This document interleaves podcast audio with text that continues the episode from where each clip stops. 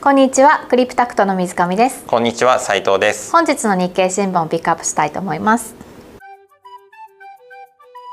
で自分の国債買ってくれないことがそうならなることが一番の金融全体のリスクだと思ってるから、うん、それを阻止したいっていう。今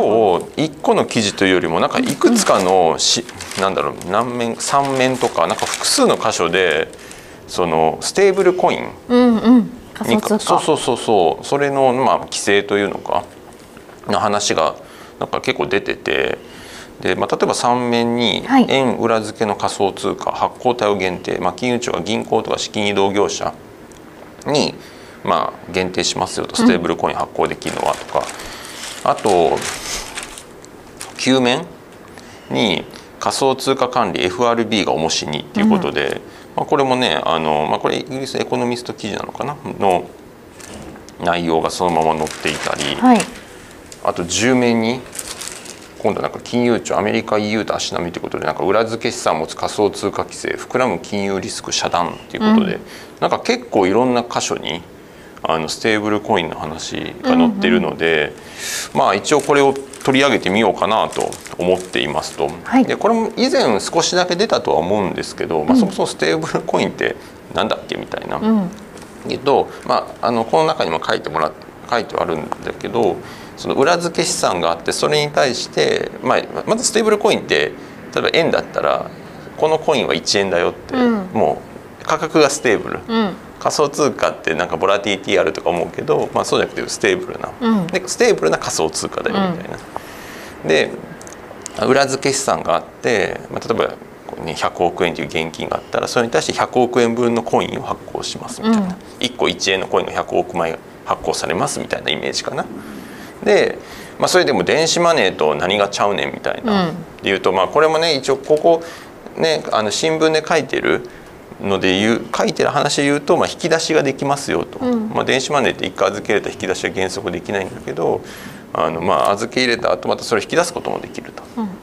まあ、でも最近の電子マネーって必ずしも別に引き出しできないわけじゃない気もするけど、うん、まああの一応ね引き出しができ自由にできるっていうのがステーブルコイン。はい。だからまあ自分のコインステーブルコインにしました。あお金をね現金ステーブルコインにしました。でやっぱやめるんでステーブルコインその管理してるところに行って現金にしてくださいいつもできますよみたいなのが一応その規制だあの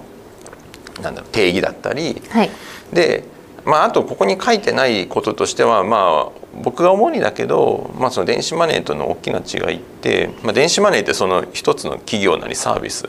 の中でしか使えなかったり、うん、まあ、その中に参加することで、まあ、その電子マネーでアクセスできる。うん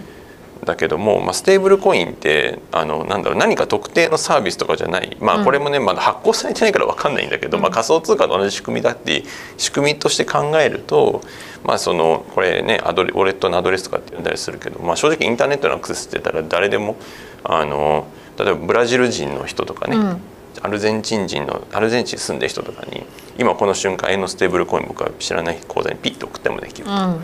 なんかアプリ導入してとかそういうことじゃない、うん、アプリとかその企業のサービスのアプリ、うん、だから PayPay に参加してもらってとかじゃない、うん、っていうのは結構大きい違いかなと思っていますはい、でこういったステーブルコインを発行できるのは銀行だけよっていう規制をまあしようとしていて、まああのねどのページにも書いてるんだけどもあの顧客資産保護として結局そのステーブルコインってまあ買う側っていうかさそのコイン側にする人からすると、ね、1個1円だと思えるからやってるわけでいや実はそうやって預けたお金がなんかなくなってたら、えらいことじゃないかと、はい、だから顧客資産を保護するためにあのちゃんとした運用という意味で規制が必要で、はい、その規制というとやっぱ銀行だよね人のお金預かってるみたいな、はい、まあ、リスクを落とすためみたいななんかまあそういう話なんだけど、はい、あのいやまあもちろんそれは聞こえはいいしというか、まあ、もちろんそれはね、うん、あのあるんだけど、ちょっと2つ一応言っとくことがあるとすると今すでにステーブルコインってドルでいっぱい発行されてるのね。はい。でまあ、もちろんねその今それ規制があるわけじゃないし、まあ、過去にねあの、まあ、テザーっていうステーブルコインもそうなんだけどあの結構いろんなな本当にそれちゃんとこなんだろう裏付け資産あんのとかね、うん、裏付け資産が本当に十分なんですか？もしくはそのちゃんと守られてんですか？みたいな話ってよく出てきてたのね。で、まあ、実際ねその裏付け資産って言ってもじゃあドルのステーブルコインだったら本当ただドルの現金あるかっていうとそういうわけじゃなくて、うん、何かしら別物になってるのね、まあ、厳密に言うと銀行預金だって現金じゃないからね。うんうん、銀行がなんか国債であったり、えー、と株もあるのかな？を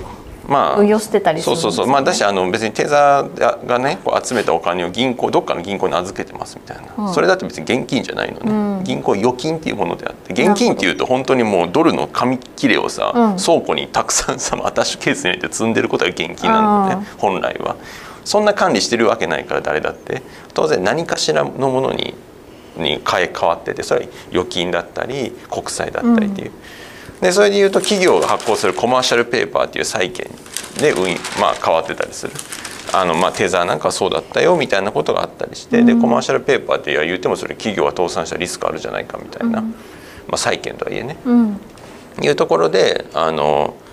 まあいろいろ、まあ、それでも比較的あのリスクの低い商品なんだけどねコマーシャルペーパーって、うん、まあ、それであの十分守られてないんじゃないかみたいな議論っていうのは過去あった。過去あったんだけど、まあ、その2つ言うことっていうのの一つがまあここなんだけど、まあ、結構そのリス今まで規制がなかったからもう今のステーブルコインですごいなんかもうリスク高いっていうか、うん、なんか全然守られてないみたいな。話なんかそういうイメージ持っちゃうけどなんかその記事の書きっぷりもそうなんだけどあのちょっとそれは言い過ぎかなと思っていて、うん、別にあの事実としては 今までステ今これまで発行されたステーブルコインが変換できなかったことが一回もないのね。うんだからまああのもちろん銀行ほど厳格なルールそもそも規制ないからそういうルールはないですと、うん、ないけどだからといってなんかお客 顧客から使ったお金がなんか蓋開けてみて金庫開けてみたらなんかもう空っぽでしたみたいなそんなことはもう当然なくて、うん、あのまあ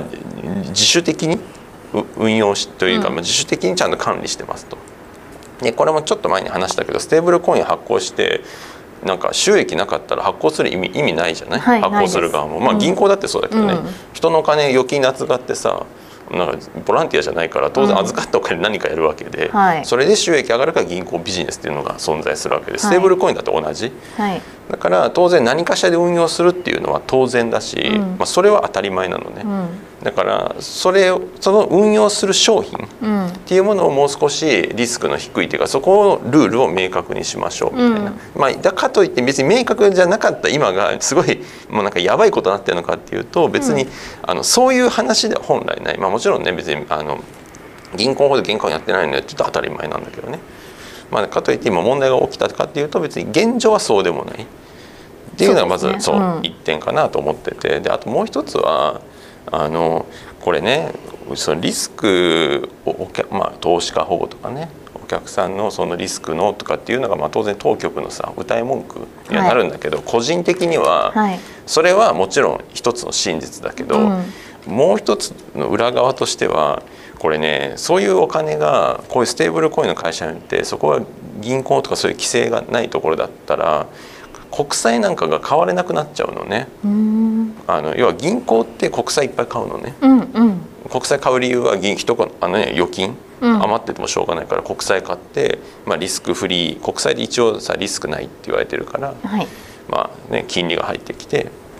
でまあ、預金者に対してさ、まあ、預金の金利ちょっとつけたとしてもさ、うん、国債の運用益でみたいなのがまずまずこれ基本のセットなのね、うん、まあ、ちょっと日本みたいにマイナス金とかなってくるとなんか話変わってきたりするんだけど、うん、まずあの根本はそういうビジネス、はい、で国債が一番リスクが低い。そのがリターンも低いから国債ばっかりで運用してても銀行儲かんないから、まあ、国債をメインにしつつも、まあ、例えばね人にお金貸したりとかさ、まあ、ちょっとね株買うってことはあんまないかもしれないけど、うん、まあでも上場のね株少し持ったりとかっていう株のエクスポージャーを少し持つこともありますとかあるいは社債企業の社債出しますとか、引き受けますとかねそういうことやってんだけどあの規制がないところ、うん、こういう規制がなかったと別に銀行も好き大好きで国債大好きだから国債買ってるわけじゃないのね、うん、当然規制上の制約とかがあって国債を持たざるを得ないというのか、うん、なんかあの国債で運用せざるを得ない枠っていうのが出てきちゃってしょうがないから国債買ってるみたいな。じゃないと国債なんか利回り低いし今の日本国債なんかもうね10年金利で0.1%あるかないかみたいな。そんなもん持ってどうすんのみたいな話であって、うん、安定してるから国債買ってるのかなとは思ってました安定というよりもリスクがないから、うんうん、リスクがなくてリターンが一応あるっていう意味で、うん、あとね規制上も国債はリスク、まあなんなんていうリスクのないアセットとして、あの要はねこう資産と自己資本の関係になってくるんだけども、うん、いろんな資産に投資してますと。でもその投資してる商品によってリスクの許容度が違うから、はい、まあ、リスクウェイトとかって言うんだけど、掛け目かけるのね、うんうん、この資産100億、はい、例えば株の100億と国債の100億って意味が違うよねみたいな、はい、だからそこはリスクの掛け目をかけていってその合計した金額に対して資本がどれぐらい積まれてるかっていう,、いう計算で自己資本比率っていうのが決まってくるなるほど。だから株、まあ、ちょっとこれもリスクウェイト今忘れちゃったから適当だけど、うん、いや株のまあ別に10倍とか、もっとあの別に国債持ってますよとかね、うんで逆に言うと株はそれだけ持てないとかね。で持てないから、まあ、リスクウェイトとか自己資本比率とか考えると、もうここから先は国債持たざるを得ないとかっていう局面も出てくる、ねうんうん、そういうのは全部規制があるからそういう話であって規制がなかったら当然別にあのもちろんそれでも国債一定程度、ね、持つとはいえ、うん規制上の要件以外の理由で持つ必要ないんだったら当然あとはさあのリスクリターンの観点で、うん、いやもう少しリスク取ってこっちの商品買おうよとかってなってきますと。うん、それこそ、まあ、銀行銀行というか儲かるために。そう、うん、でこれがそのステーブルコインがいっぱい出てきちゃうと、要はステーブルコインのその発行会社は、その規制がなかったらさ当然そういう動きしてくるわけじゃん。別にあの破綻したいわけじゃないからすごく安全に運用するけど、安全に運用するっていうことの意味が別にイコール国債を買うではないから。でそうすると国債買わなくなったらどうなるっていうと国が困っちゃうんだよね。うん、いや国債買えっていう方針なんだよね国は、うん、当たり前だけどね。でそれ低金利に抑えたいし国債買わなくなみんな買わなくなって国債のお金が入ってこなくなると、金利上がってきちゃうから国債の金利が。そこがちょっとわからないんですけどどういうことですか？要は国債買う人がいないってと値段安くなるでしょ、はい、国債値段が安くなるっていうのは、金利が上がるってことなのね。だってねあの来年100になって帰ってくるものを今いくらで買いますかって言った時にそれを100で買いますって言ったら金利ゼロじゃん。ゼロはいでもそれ90で買いますってなったら金利10%つくでしょ、うん、90で買って来年100返ってくるわけだから、まあ、10%以上つくでしょ。なるほど。で、まあ、そういう感じでお金が安く、まあ、国債債券ってさ返ってくるお金は決まってるわけだから、うん、今の価格が安くなると、うん、結局その期間金金利が上がってるっていうことを意味してて。うん。そうするとその金利が上がってる状況でさ新しい国債を国が発行しますっていうとさ、うん、当然今あのさ市中に出回ってる金利よりそのなんなんていうの低い金利で引き受ける意味ないじゃない。うんうん。だから当然それに対して、まあ、それと同じような感じになってくるから、うん、要は金利が上がってきちゃう。で買う人がいなくなると値段は安くなります。当たり前だけど、ね、はい、それ以降こう債券に言うとそれは金利が上がるってことを意味しててそうすると国は次債券を出すと国債を出す時に魅力的な金利に設定にしないと買ってくれないので誰も。うん魅力的な金利設定ってことは国にとってあの利息の利払いがどんどん増えていく。そうか。高いお金をそう。高い国債なんだろう。発行しなきゃいけなくなる高い金利の国債発行しなきゃいけなくなる、うんでそうすると金利息の負担が増えてくる。なるほど。だからあのいっぱい国債が消化されてると国は国債を出しやすいし、うん、あの需要が大きければ大きいほど安心して国債を出して安い金利でね、うん、でそれをあの、まあ、いろんなねこう、まあ、国家事業とか、うん、まあ、国の国家予算として使うことできるけど。なるほど。ああでそうするそう。なのでこのステーブルコインの会社がさ銀行と同じような規制を受けてくれないとこの会社はさ銀行と同じようにその人から集めたお金を使って国債を買ってくれなくなるのね。確かに。まあ買うかもしれないけど他の選択肢もあればそっちに行く銀行と同じぐらいの量を買ってくれるとは限らなくならないですね、はい、なってくる、まあ、余ってたら、うん、もう余ってるお金はしょうがないから国債買おうっていうのはあると思うけど、うん、余ってなかったら好き好んで国債ばっか買うとは限らない。はいそうすると国債の需要はやっぱ減ってきちゃう。なるほど。でこれが一番当局とか国が気にしてる金融のリスクだと思ってる、うん、なるほど、うん、確かに。そう。えだから別に顧客資産保護とかじゃない。あ の国の国家の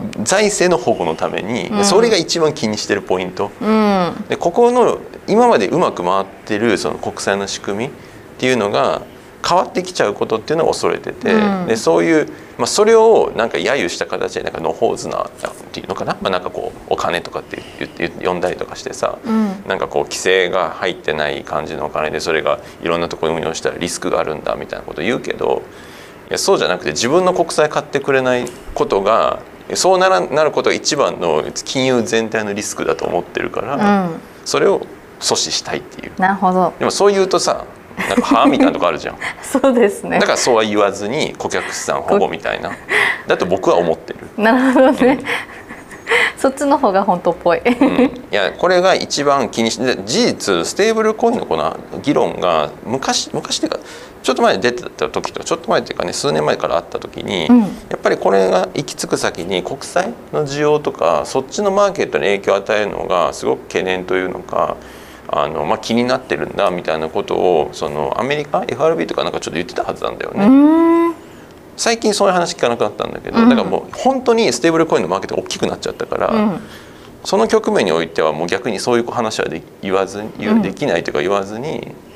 いやもう皆さんの皆さんのためにっていう話に僕はなってると思う。なるほど、うん、いやでも実際はやっぱり国債のところの需要に影響を与え与えかねないっていうのが、うん、ね、それはあのいやもちろんね理論的にはあの自国の通貨建ての国債ってあの自国通貨で発行し続ける限り別にデフォルトがないからいや別に利払い増えるんだったらいやその分国債も発行しますみたいな、うん、でまあその分通貨吸っていきますみたいな話でできるんだけどもそれってある経点を超えた時に対外貨との為替レートで大きな変動を及ぼす可能性があるのね。まあ極端な、まあ、これね MMT とかいろんな話も出ちゃうからあれなんだけどね、あの無限にあまりにも発行しちゃうといやまあそんなこと言ったらさ無限にお金を盗ってさいやそれであの外貨とのレートも変動しませんみたいになっちゃうといやもうあらゆる国それやりいいじゃんみたいな。はい、ていうかもう何だって別にそれやってそれやっといてその国の通貨でさ、うん、なんかもうね地球上のね会社とか土地全部買えばいいじゃんみたいな資源全部買えばいいじゃんみたいな、うん、でも当然そんなことにならないのは自分の国の通貨あまりにも増えすぎたら逆にドル円のレートがさ、もう1ドル1,000円とかになっちゃって、まあ、全然ワークしないみたいな,、なんかもう価値が全もうどんどん目減りしちゃいますよっていうのがまあ一つあるんだけど。からそこやっぱりそこの部分って難しくて、どっかで K 点じゃない絶対出てきちゃう、はい、でそれが誰も分かんないっていうのがやっぱ怖いっていうところで、だからあのもちろん利払いが増えたら国債発行すればいいじゃんっていうのはまあその通りだし実際そうするんだろうけど、まああのそれがで全て万事 OK ってやっぱ思ってないから、うん、だからそっちの路線じゃなくてやっぱり普通に今まで通り、うん、銀行が余ってるお金をしっかり買ってもらえる、うん、で銀行にお金が預けられなくなるんだったら預けられなく預ける次の先のところでしっかり買ってもらうみたいな、うんうん、面白いと思ったらいいね。チャンネル登録よろしくお願いします。お願いします